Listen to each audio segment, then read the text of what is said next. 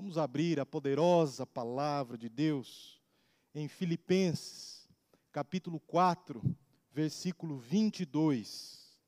Filipenses, capítulo 4, versículo 22.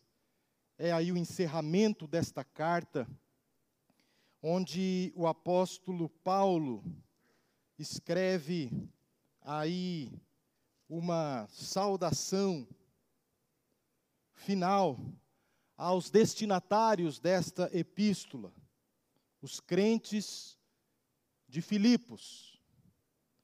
E diz assim o texto sagrado: Todos os santos vos saúdam, especialmente os da casa de César. Vamos ler todos juntos, amados, este único versículo? Vamos lá? Todos os santos vos saúdam, especialmente os da casa de César. Oremos ao Senhor.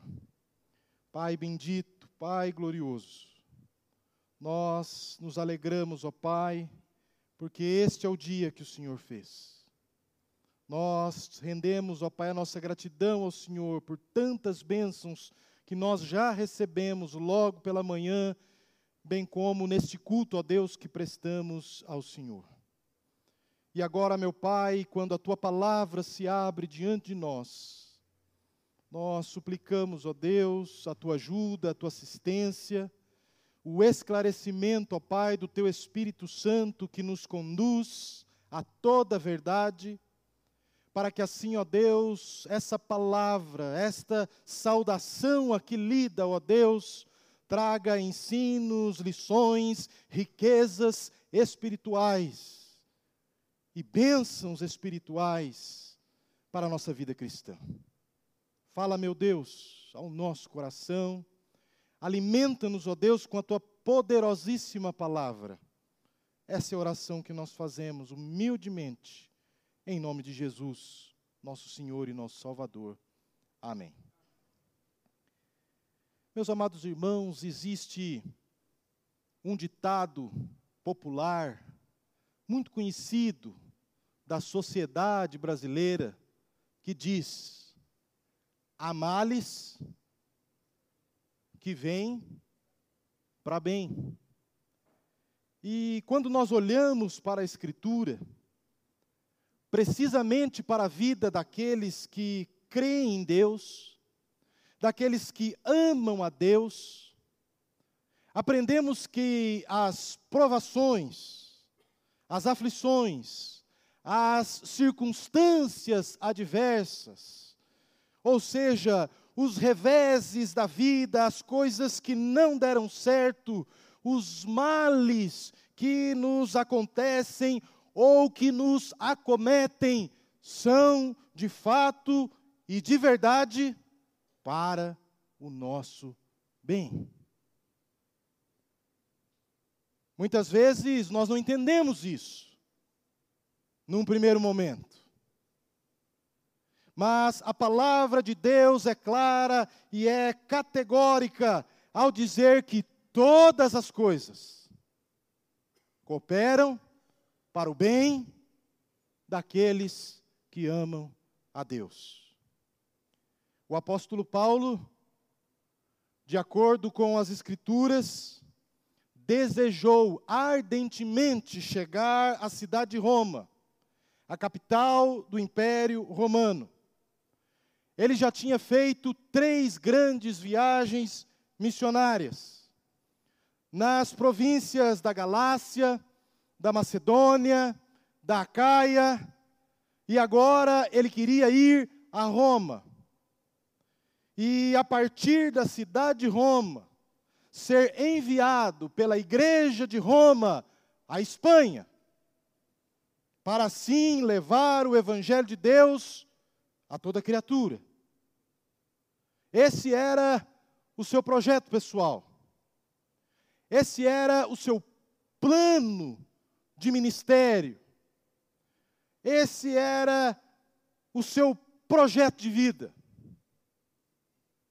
Entretanto, as circunstâncias foram bem diferentes do que aquilo que Paulo havia projetado.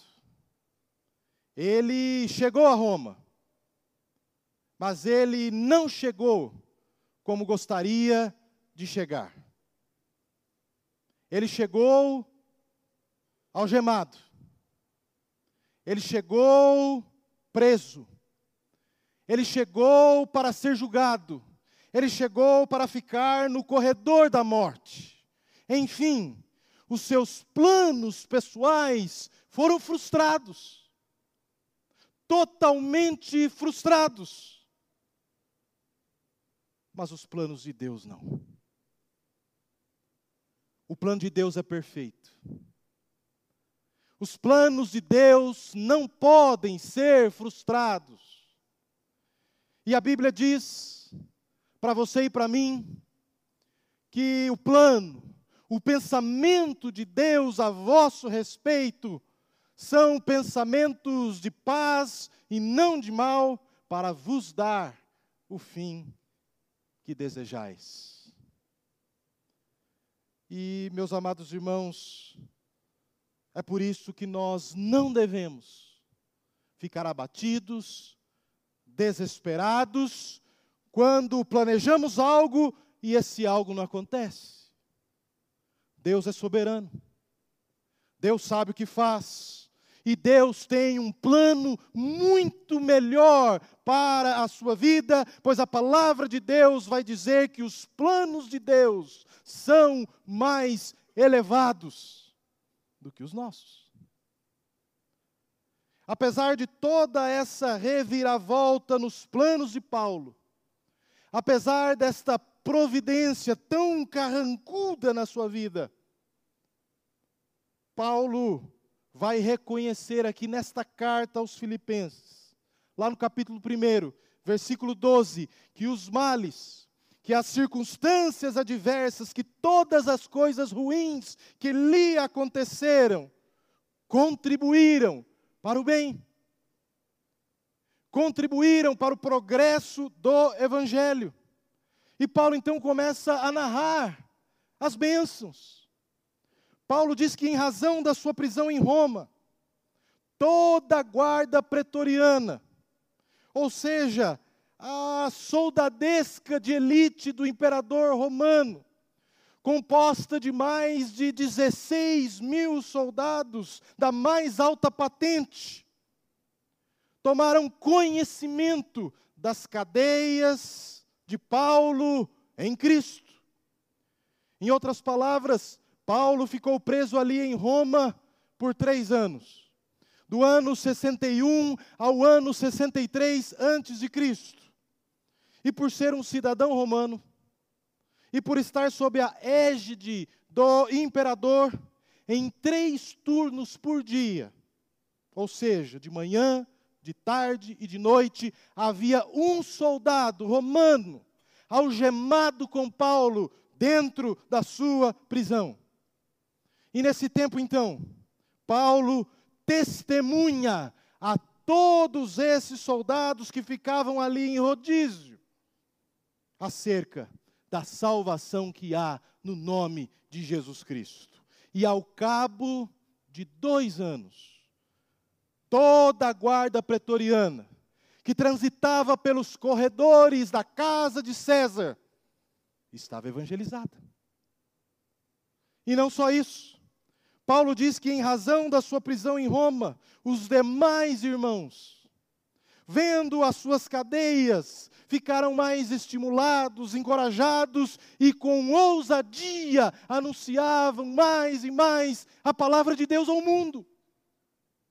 E ainda, em razão da sua prisão em Roma, não podendo Paulo visitar as igrejas, ele começa então a escrever cartas.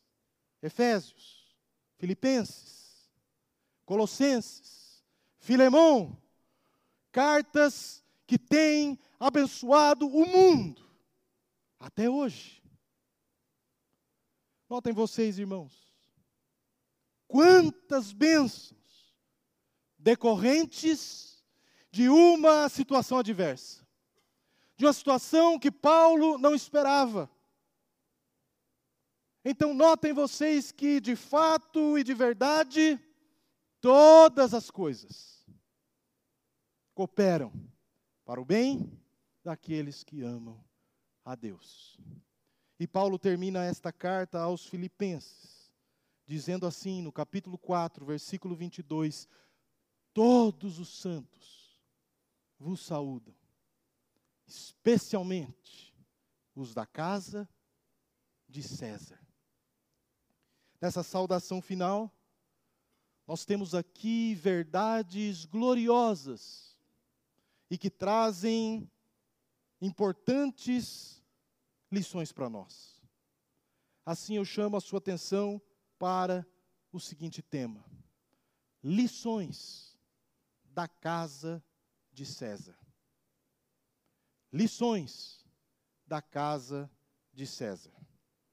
Primeira lição, Anote aí. Não é o lugar que faz a pessoa, mas é a pessoa que faz o lugar. Preste bem atenção nisso. Você precisa fazer aqui nesse texto a seguinte pergunta: Como era a casa de César? Como era a casa do imperador? E meus amados irmãos, eu posso dizer seguramente para você, porque a história diz isso. A casa de César era um lugar de corrupção, de violência e de promiscuidade. Nesse período aqui de Paulo, o César, o imperador romano, era Nero. Nero era um louco. Nero era um homem devasso, imoral, assassino. Ele mandou matar a sua própria mãe. E também Nero matou, meus irmãos, tanto crente, tanto crente, tanto crente, que faltou madeira para fazer cruzes para crucificá-los. E ele então, não satisfeito, ele manda amarrar os crentes nos postes da cidade romana, na cidade de Roma. E ele coloca piche no corpo dessas pessoas e lança fogo nelas, para assim iluminar as noites de Roma.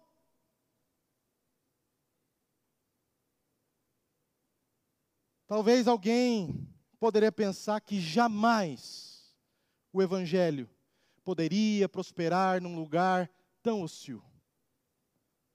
Talvez, se fosse hoje, alguns de nós poderiam até dizer: pregar na casa de César é perder tempo, é jogar pérola aos porcos. Talvez alguém até se levantaria para orar a Deus, pedindo: destrua esse homem, destrua esse império, destrua esses soldados. Importante saber que a guarda pretoriana, ela era treinada, irmãos, para matar crianças, grávidas, velhos. Eles estupravam mulheres, eles não respeitavam ninguém. Esses soldados da guarda pretoriana, eles eram politeístas. Eles participavam de jogatinas, das bebedeiras, das orgias mais vergonhosas e horrendas que o próprio Nero promovia no seu palácio, na sua casa. Irmãos, a casa de César, segundo um historiador, era o lugar mais imundo do mundo. E é nesse ambiente, tão corrompido, difícil e hostil que Paulo está. E ele não desanima. Ele não caiu em depressão por estar numa cela. Muito pelo contrário. Paulo chega naquele lugar E o seu pensamento não é que ele é um prisioneiro de Roma, mas ele é prisioneiro de Cristo e embaixador em cadeias. Então, ele resolve, mesmo nesse lugar difícil e perigoso, pregar o Evangelho. E ele prega de dentro de uma cadeia a estes soldados de César que ficavam ali com ele, dia e noite. E meus amados irmãos, eu quero dizer para você que onde o Evangelho é pregado, no poder do Espírito Santo, ele produz resultados e frutos para a glória de Deus. E a Bíblia vai dizer aqui para nós que estes soldados se convertem. Muitas conversões acontecem ali, e agora nós temos santos. Sabe aonde? Na casa de César. Na casa de César, no lugar mais imundo do mundo, Deus fez a obra. E tem ali uma igreja, e tem ali crente. Santos na casa de César, pessoas convertidas a Cristo transitando dentro dos corredores do palácio romano. Notem vocês, meus amados irmãos, que Paulo não se abateu pela situação ou pelo lugar que ele estava, mas ele se esforçou para mudar aquele ambiente, para mudar aquele cenário ele não foi influenciado por aquele lugar, mas ele influenciou aquele lugar. Ele influenciou a vida daqueles soldados, ele influenciou a vida das pessoas que viviam naquele antro de perdição. Paulo foi sal da terra, luz em meio às trevas. E isso, meus amados, é uma questão de perspectiva. Não é o lugar que faz a pessoa, mas é a pessoa que faz o lugar. Talvez você reclama da casa que você tem, da família que você tem, do casamento que você tem, da igreja que você tem. Mas entenda uma coisa, meu irmão: Deus tem um propósito para você, aonde você está. Use isso para a glória de Deus. Levante-se como uma testemunha de Cristo. Prega a palavra de Deus, pois há poder no Evangelho, ele é poder para a salvação de todo aquele que crê. Aproveite a oportunidade que Deus está dando para você, aonde você está. Pare de reclamar, pare de lamentar de tudo. Tem coisa boa para você aí.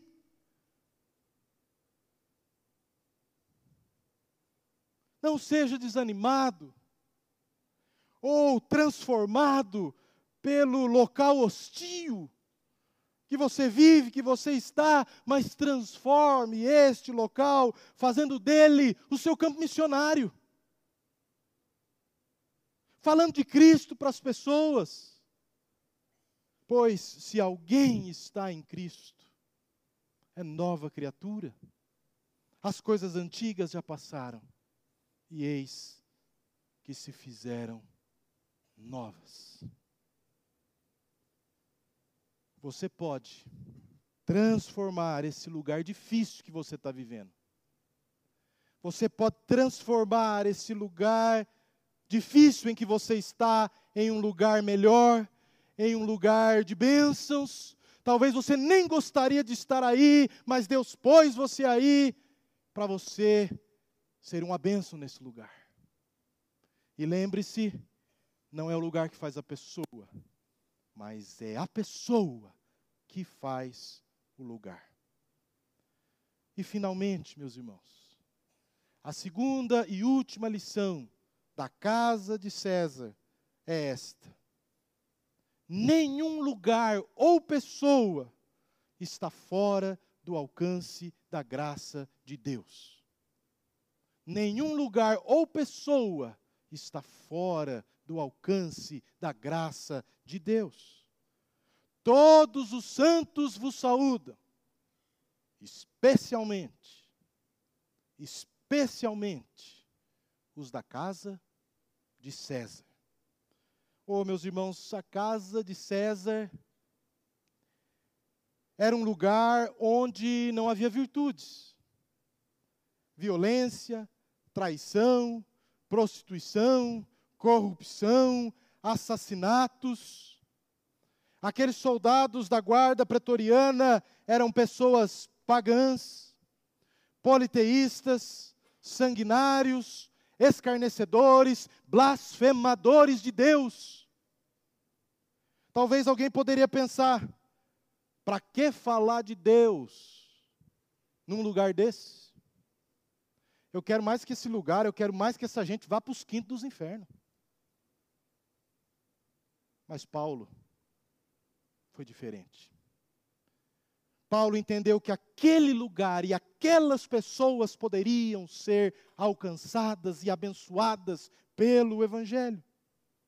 Paulo, durante o tempo que ficou ali naquela prisão, ele não perdeu a oportunidade Todos aqueles soldados que faziam guarda sobre ele tomaram conhecimento das suas cadeias em Cristo e ouviram de Jesus, dos lábios do apóstolo Paulo.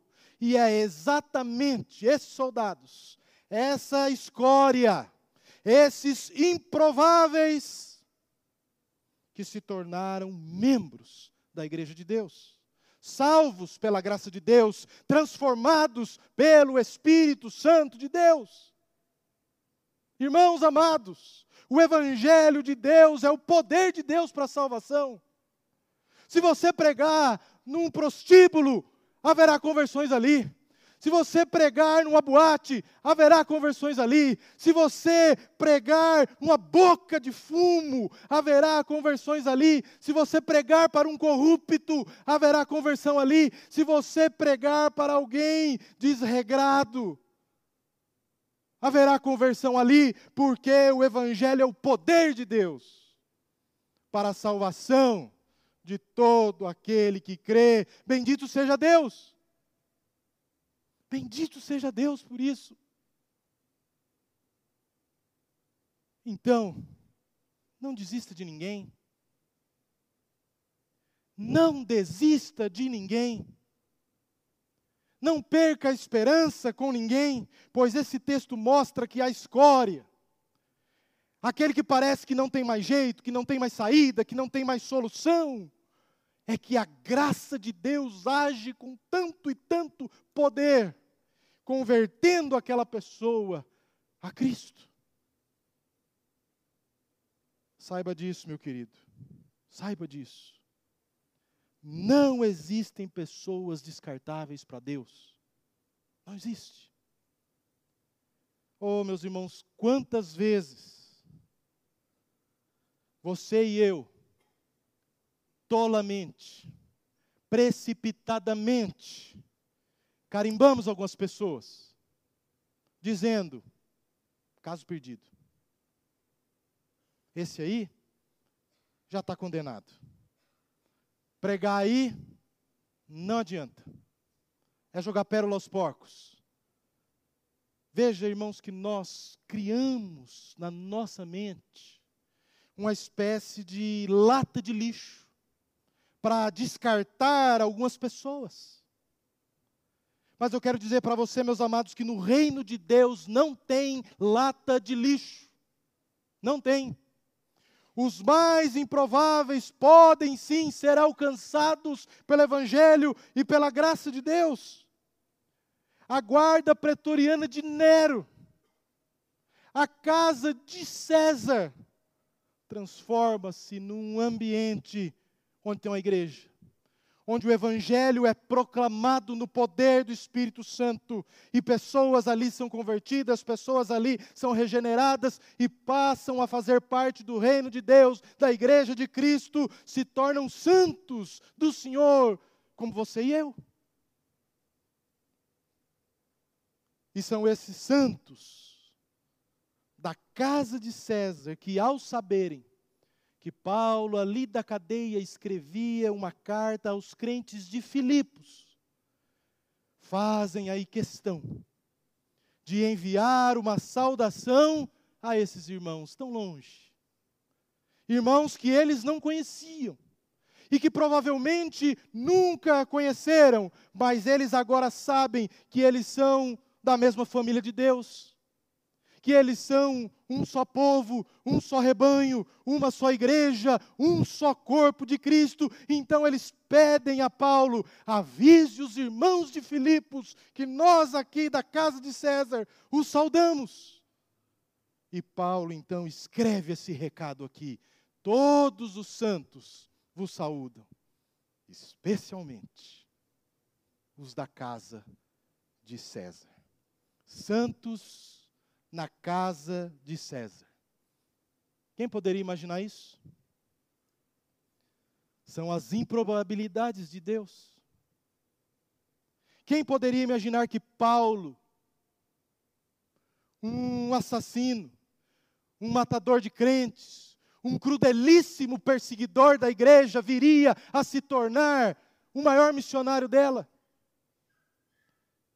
Quem poderia imaginar que Manassés, o maior dos feiticeiros e assassinos do reino de Judá, seria transformado? Quem poderia imaginar que Nabucodonosor, megalomaníaco, cruel, pudesse ser convertido? Não há lata de lixo no reino de Deus. Oh, meu irmão, minha irmã, não carimbe, carimbe gente com as nossas impossibilidades humanas. Nenhum lugar ou pessoa está fora do alcance da graça de Deus. Esse é o poder do Evangelho. Então, meu irmão, pregue essa palavra, pregue essa palavra, pregue essa palavra, pois há poder no nome de Jesus para salvar até o pior pecador, a pior pessoa, o pior ladrão, o pior assassino, o pior traficante de drogas, o pior marido, o pior pai, a pior mãe, o pior filho, a pior filha. Não desista de ninguém. Lance a semente. Pregue a palavra em tempo e fora de tempo. Não existem pessoas descartáveis para Deus nenhum lugar ou pessoa está fora do alcance da graça de Deus. E eu quero concluir essa mensagem desafiando você a fazer a diferença onde você está. Eu desafio você a florescer onde você está plantado. Pare um pouco de reclamar. Pare um pouco de lamentar e lembre-se: não é o lugar que faz a pessoa, mas é a pessoa que faz o lugar. É uma questão de perspectiva. Enxergue a vida pelas lentes de Deus. Hoje eu encorajo você a mudar a perspectiva em relação à sua vida, em relação ao seu casamento, em relação aos seus filhos, em relação à sua igreja, em relação ao seu trabalho. Entenda que Deus está te dando oportunidades onde você está. Aproveite essas oportunidades. Aproveite. Levante-se ali como testemunha de Cristo e influencie esse lugar difícil, hostil, complicado que você está vivendo. Sabe por quê? Porque há santos na casa de César. Você não imagina, mas ali tem santos na casa de César. Nenhum lugar ou pessoa está fora do alcance da graça de Deus. Que Deus nos abençoe e nos ajude a entender e a praticar tudo isso. Amém. Amém.